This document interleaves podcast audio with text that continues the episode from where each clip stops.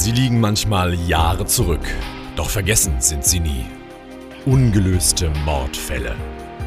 Teils heimtückisch, oft bestialisch.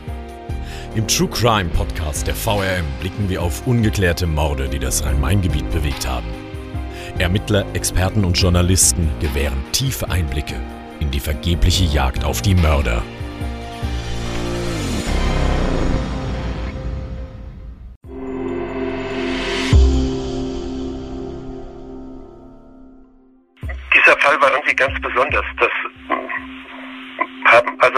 Wurde er sofort besonders, weil wir merken, wie die Polizei reagiert. Wenn jetzt nicht irgendeiner ankommt ins, im Polizeirevier äh, rennt und sagt, ich muss will ein Geständnis ablegen, dann denke ich, wird die Polizei diesen Fall äh, niemals lösen. Manfred Knispel begleitete den Mordfall Melanie Frank jahrelang aus nächster Nähe für das Wiesbadener Tagblatt und die Zeitung der VRM. Er glaubt, dass nie geklärt werden wird, wie Melanie ums Leben kam. Dabei sollte Melanie doch nur für ihre Mutter Zigaretten holen gehen, an einem Sommerabend im Jahr 1999. Doch das damals 13-jährige Mädchen kam nie wieder nach Hause. Fast ein Jahrzehnt lang herrscht Ungewissheit. Was ist mit Melanie geschehen? Ist sie ermordet worden oder entführt? Ihre Angehörigen geben die Hoffnung nie auf. Bis zur traurigen Gewissheit im Jahr 2009. Und damit begrüßen wir euch zu einer weiteren Episode von Ungelöste Mordfälle in Rhein-Main, der True Crime Podcast der VOM. Ich bin Nadine. Und ich bin Frederik und wir haben uns in den letzten Wochen und Monaten sehr intensiv mit ungelösten Mordfällen aus der Region beschäftigt. Echte Fälle, die stattgefunden haben vor eurer Haustür und nicht erfunden sind und sonntagsabends um Viertel nach acht zur besten Sendezeit im Fernsehen laufen. Wir haben gesprochen mit Ermittlern, mit Experten und Kollegen, die Fälle oft über Jahre begleitet haben und wir sind auch nochmal in unser Archiv gestiegen. In diesem Podcast wollen wir euch an unseren Recherchen teilhaben lassen und die Fälle für euch noch einmal nacherzählen.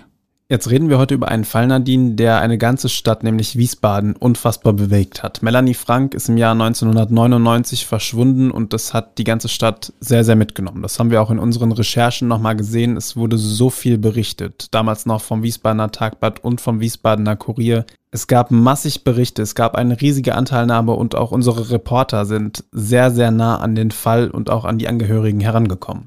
Und das vor allen Dingen auch über viele, viele Jahre, denn das Verschwinden Melanies im Sommer 1999, das stellte nur die Spitze des Eisberges dar. Was in den Jahren darauf folgte, sollte nicht nur die Angehörigen enorm mitnehmen. Und die Angehörigen sind in diesem Fall ein gutes Stichwort. In keinem anderen ungeklärten Mordfall, in keinem anderen Cold Case, den wir in unserer Serie und auch hier im Podcast betrachtet haben, sind wir und vor allen Dingen unsere Kollegen so nah an Angehörige herangekommen. Was macht es mit den Menschen, wenn ein lieber Angehöriger, in diesem Fall die Tochter Melanie, die Enkeltochter Melanie, verschwindet über Wochen, über Jahre und nicht wieder auftaucht? Das haben unsere Kollegen Manfred Knispel, den haben wir schon gehört, sehr intensiv erfahren. Sie haben gesprochen mit der Mutter, mit der Großmutter und das auch, als endlich traurige Gewissheit herrschte. Doch bevor wir uns dem Schicksal der Angehörigen weiter zuwenden, möchten wir uns erstmal mit Melanie, mit dem Opfer des ganzen Falls beschäftigen. Wie schon beim grausigen Mord an Tristan Brübach, über diesen Fall haben wir mit euch in Episode 4 bereits gesprochen, war Melanie noch ein Kind, als sie ermordet wurde. Melanie war 13 Jahre alt, als sie verschwand. Sie war ungefähr 1,60 Meter groß, hatte blonde Haare und graugrüne Augen. Gemeinsam mit ihrer Mutter und ihrem Stiefvater wohnte sie in Wiesbaden-Klarental. Die kleine Familie lebte in recht einfachen Verhältnissen und die machten das Leben für das Mädchen alles andere als einfach. Hin und wieder kam Melanie zu spät nach Hause, mal eine halbe, mal eine ganze Stunde. Andere Kinder akzeptierten sie nicht, sie wurde gehänselt, sehnte sich wohl auch nach Zuneigung und Aufmerksamkeit, die sie von ihrer Mutter, die ja gerne mal in den Tag hineinlebte, nicht immer bekam. Diese fehlende Zuneigung mütterlicherseits holte sich Melanie bei ihren Tieren. Melanie liebte Tiere über alles, besonders ihre eigene Katze Dolly. Wenn sie nicht gerade mit Dolly schmuste oder spielte, las Melanie gern Sailor Moon Comics. Melanie wurde als liebes und zugängliches Mädchen beschrieben. Vielleicht wurde ihr genau das zum Verhängnis. Vielleicht ist in diesem Zusammenhang ein gutes Stichwort, denn bis heute wissen die Ermittler nicht viel über den Tathergang, geschweige denn, wie Melanie starb. Reden wir aber zunächst mal über die Tat, sofern wir denn darüber etwas wissen. So viel die Ermittler nämlich später über das Leben von Melanie herausfanden, so wenig weiß man bis heute über ihren Tod.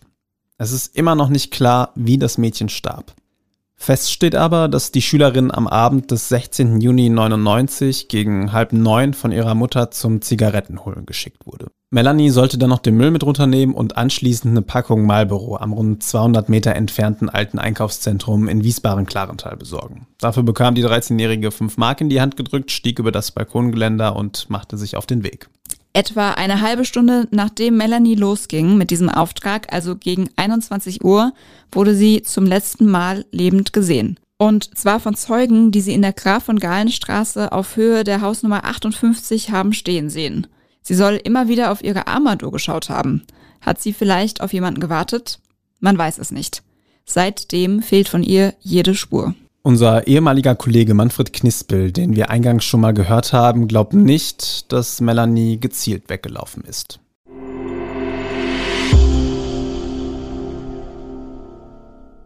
In vielen anderen Fällen hat die Polizei halt das Umfeld abgeklopft und hat gesagt, oh Gott, schwierige Familienverhältnisse, die kommt schon wieder oder vielleicht ist sie nochmal ausgebüxt. Aber bei Melanie Frank haben die ja gleich am ersten oder zweiten Tag mit mit allem, was sie damals zur Verfügung hatten, Suche gestartet und äh, da haben wir als äh, Reporter eigentlich sofort gemerkt, die Polizei hat da geht da geht da ganz anders ran. Das bedeutete auch für uns, wir hatten ein ganz anderes Gefühl bei diesem Fall.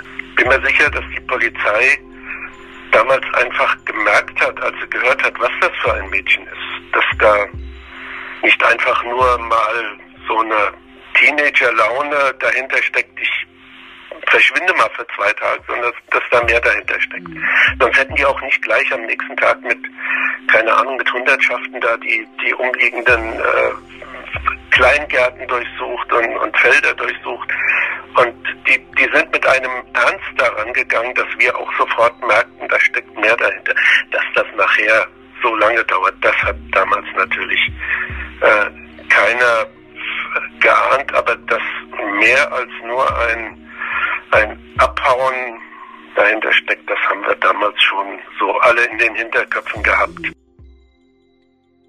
Und damit wären wir auch schon mittendrin in den Ermittlungen rund um diesen traurigen Fall. Manfred Knispel hat es eben schon erwähnt. Die Polizei nahm das Verschwinden von Melanie direkt sehr, sehr ernst. Das Viertel, in dem Melanie lebte, wurde quasi komplett auf den Kopf gestellt. Die Beamten kamen so recht schnell zu einem ersten Hinweis, einem dunklen BMW. Ja, und dieser BMW soll am 16. Juni gegen 23.30 Uhr, also halb zwölf am Abend, von einem Parkplatz der Graf von Galenstraße 70 bis 72 ohne Licht weggefahren sein. Hatte der also etwas mit Melanies Verschwinden zu tun? Zwei Tage nachdem Melanie verschwunden war, wurde bei der Suche nach dem Mädchen ein Hubschrauber eingesetzt.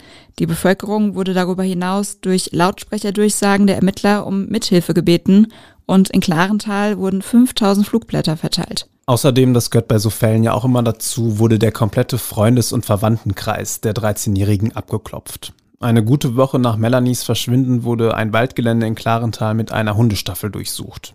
Aber alles vergebens. Bis zum 3. Juli, also etwa drei Wochen nach Melanies Verschwinden, gingen bei der Polizei zwar 86 Hinweise ein, aber keiner von diesen brachte die Ermittler näher an die Wahrheit. Die Beamten sprachen mittlerweile offen darüber, dass die Möglichkeit bestünde, dass Melanie einem Sexualverbrecher zum Opfer gefallen ist. Die Ermittler standen also nach wenigen Tagen ohne Fahndungserfolg vor einem Problem. Wo sollte denn jetzt noch gesucht werden? Polizeipressesprecher Helmut Klinger sagte damals zu einem unserer Reporter, wir wissen nicht mehr, wo wir noch suchen sollen. Unser ehemaliger Reporter Manfred Knispel erinnert sich auch noch sehr genau an die ersten Tage und Monate der Ermittlungen und weiß, dass die Ermittler alles versucht haben, um das Mädchen zu finden.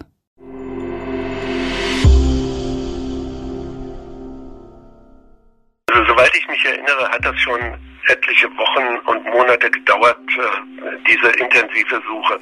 Auch kamen immer wieder neue Zeugen dazu, neue Zeugenaussagen. Also ich glaube, also wir haben das sicherlich, die Polizei und, und wir von den Zeitungen gemeinsam, sicherlich schon, schon etliche Wochen auf, äh, aufrechterhalten, diesen Fahndungsdruck, den, den, den Druck auch mit immer neuen Informationen der Öffentlichkeit äh, vielleicht neue Spuren zu entdecken. Natürlich hört das irgendwann auf. Dann kommen andere Fälle dazu, auch bei der Polizei. Ich weiß aber, dass wir immer wieder danach zu den Jahrestagen, mhm. ein Jahr, zwei Jahre, drei Jahre, vier Jahre, mhm.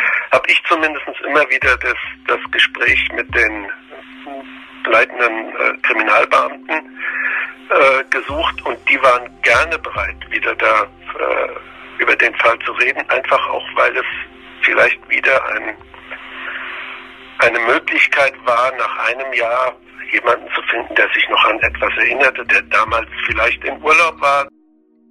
Vier Jahre nach Melanies Verschwinden wechselt schließlich das Ermittlerteam, in der Hoffnung, doch noch neue Ansätze in dem Fall finden zu können. Aber dazu gleich nochmal mehr.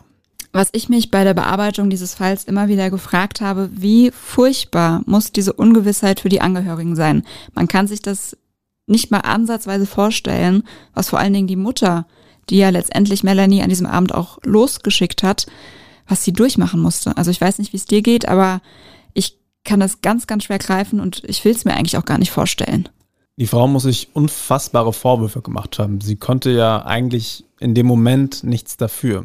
Ein Kind zum Zigarettenholen zu schicken, das war in der Zeit völlig normal. Es war ein Sommerabend, es war hell, aber sie wird sich diese Vorwürfe gemacht haben. Entsprechend hat sie natürlich direkt, nachdem Melanie weg war, nach ihrer Tochter gesucht, gemeinsam mit der Oma. Sie fanden sie nicht. Der Opa war in einer Hundestaffel aktiv, die nachher selber nach Melanie suchte und das natürlich alles vergebens. Eine Situation, wahrscheinlich gespickt mit Verzweiflung, eine Familie, die einfach nur noch hilflos ist. Und das hat man auch immer wieder, der Kollege Knispel hat es gesagt, an den Jahrestagen gesehen, als sich Melanies Mutter dann auch nochmal in der Öffentlichkeit geäußert hat.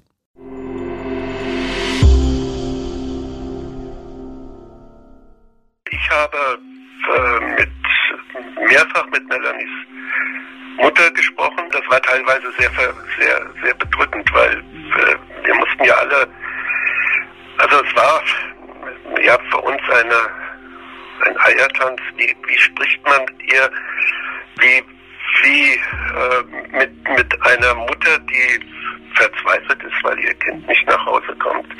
Also soweit ich weiß, haben wir äh, den Kontakt so eine oder zwei Wochen nach dem Verschwinden gesucht, um weitere Informationen äh, zu bekommen.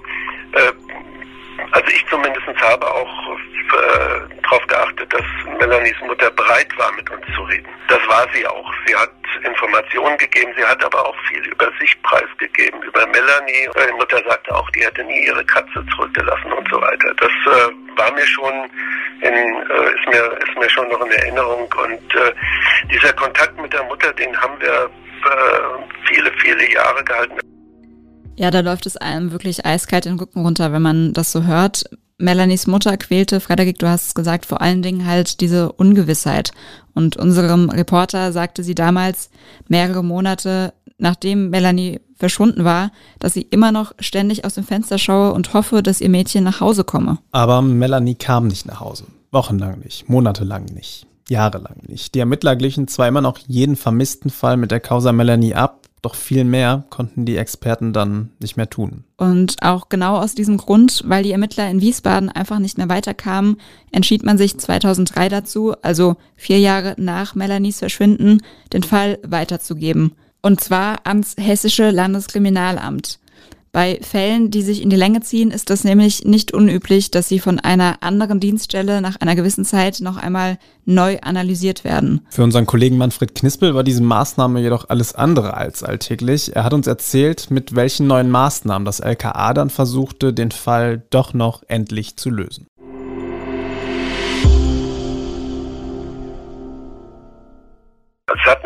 Viele Hoffnung auf das, das Gesetz, was das Landeskriminalamt dann gemacht hat.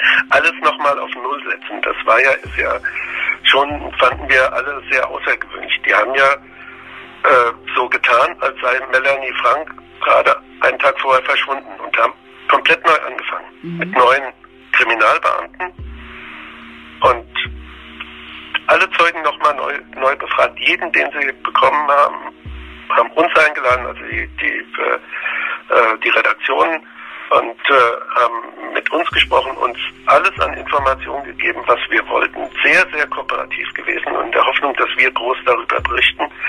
Und also ich fand das eine, eine sehr erstaunliche Aktion, die ich sonst äh, so von anderen Fällen auch nicht kannte, dass man nach fünf Jahren etwa alles nochmal neu macht und alles wirklich jeden befragt. Die haben dann tatsächlich auch ganz neue ähm, Ermittlungsansätze gehabt. Die haben äh, gesagt, wenn es kein Clantaler ist, dann war ist es vielleicht ein Fremder und haben überlegt, welche, welche Fremden waren zu der Zeit im Clantal und haben sämtliche Baustellen, die es damals gab, vor fünf Jahren, recherchiert und alle Bauarbeiter befragt. Die, die Wiesbadener Polizei war nicht in keinster Weise sauer oder pikiert, dass plötzlich das Landeskriminalamt gekommen ist und wir machen, wir stellen alles nochmal auf den Prüfstand, sondern die haben gesagt, ja macht, vielleicht findet ihr es. Wenn wir es nicht gefunden haben, wir haben alles getan, jetzt seid ihr dran, jetzt probiert ihr es nochmal, wenn ihr es schafft, super, dann klatschen wir.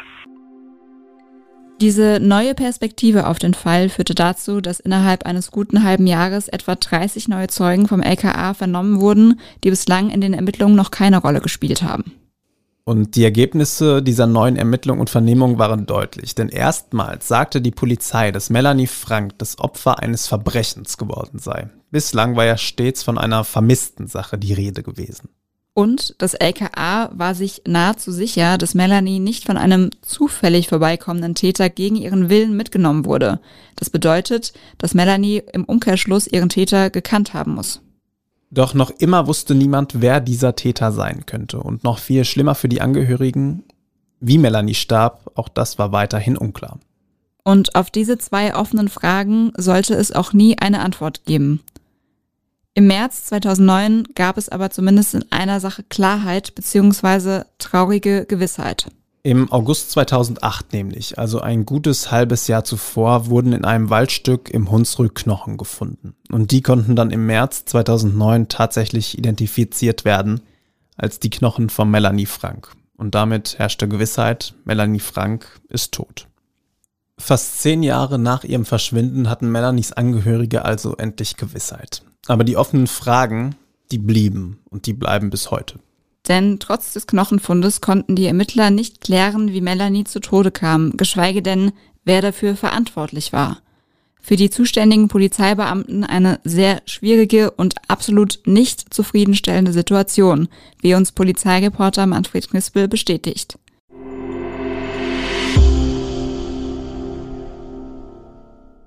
Nach zehn Jahren den, den Leichnam finden, äh, durch Zufall, aber so finden, dass man keine weiteren Spuren findet.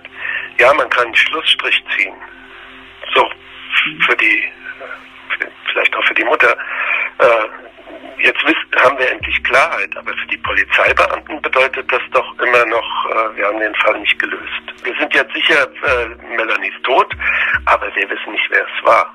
Wir wissen nicht was, wann, durch wen und äh, haben. Das musste die Polizei sich ja damals auch eingestehen.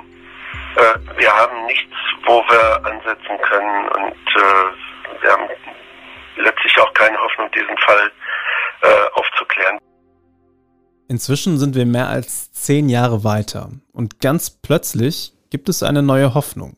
Und diese Hoffnung ist immer noch aktuell, denn es gibt einen neuen Hinweis, dem derzeit im hessischen LKA nachgegangen wird. Dort gibt es inzwischen eine eigene Cold Case Unit, eigene Ermittler, die sich nur um ungelöste Mordfälle kümmern. Und in unserer multimedialen Reportage zu diesem Fall Melanie Frank verraten wir euch, um was es bei diesem aktuellen neuen Hinweis genau geht. Klickt euch also rein auf stories.vrm.de. Wir halten fest. Der Fall Melanie Frank ist wohl einer der traurigsten und schlimmsten Mordfälle, die das Rhein-Main-Gebiet erlebt hat. Ganz Wiesbaden stand tagelang unter dem Eindruck des Verschwinden Melanies. Die Ermittler taten alles in ihrer Macht Stehende, doch konnten sie den Mörder nie ermitteln. Und Reporter Manfred Knispel bringt es abschließend mit seinen Eindrücken und Erinnerungen auf den Punkt.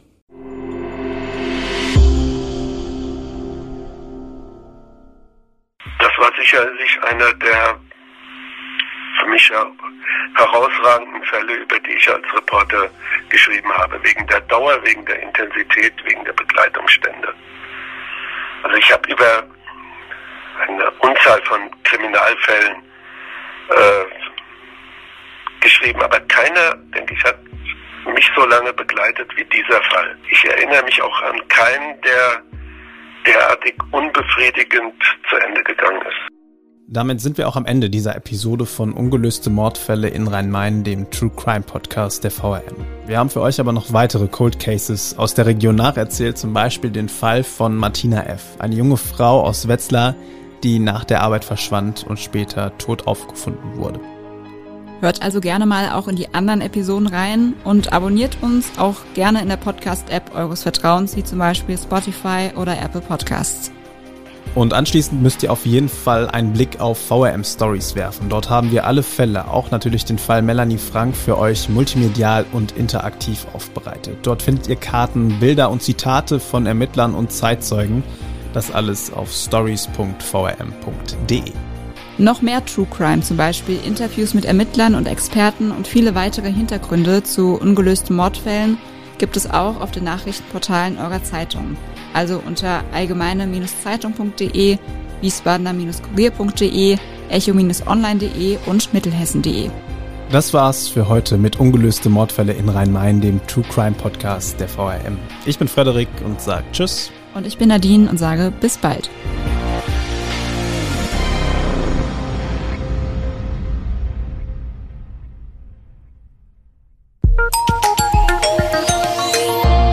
Angebot der VRM.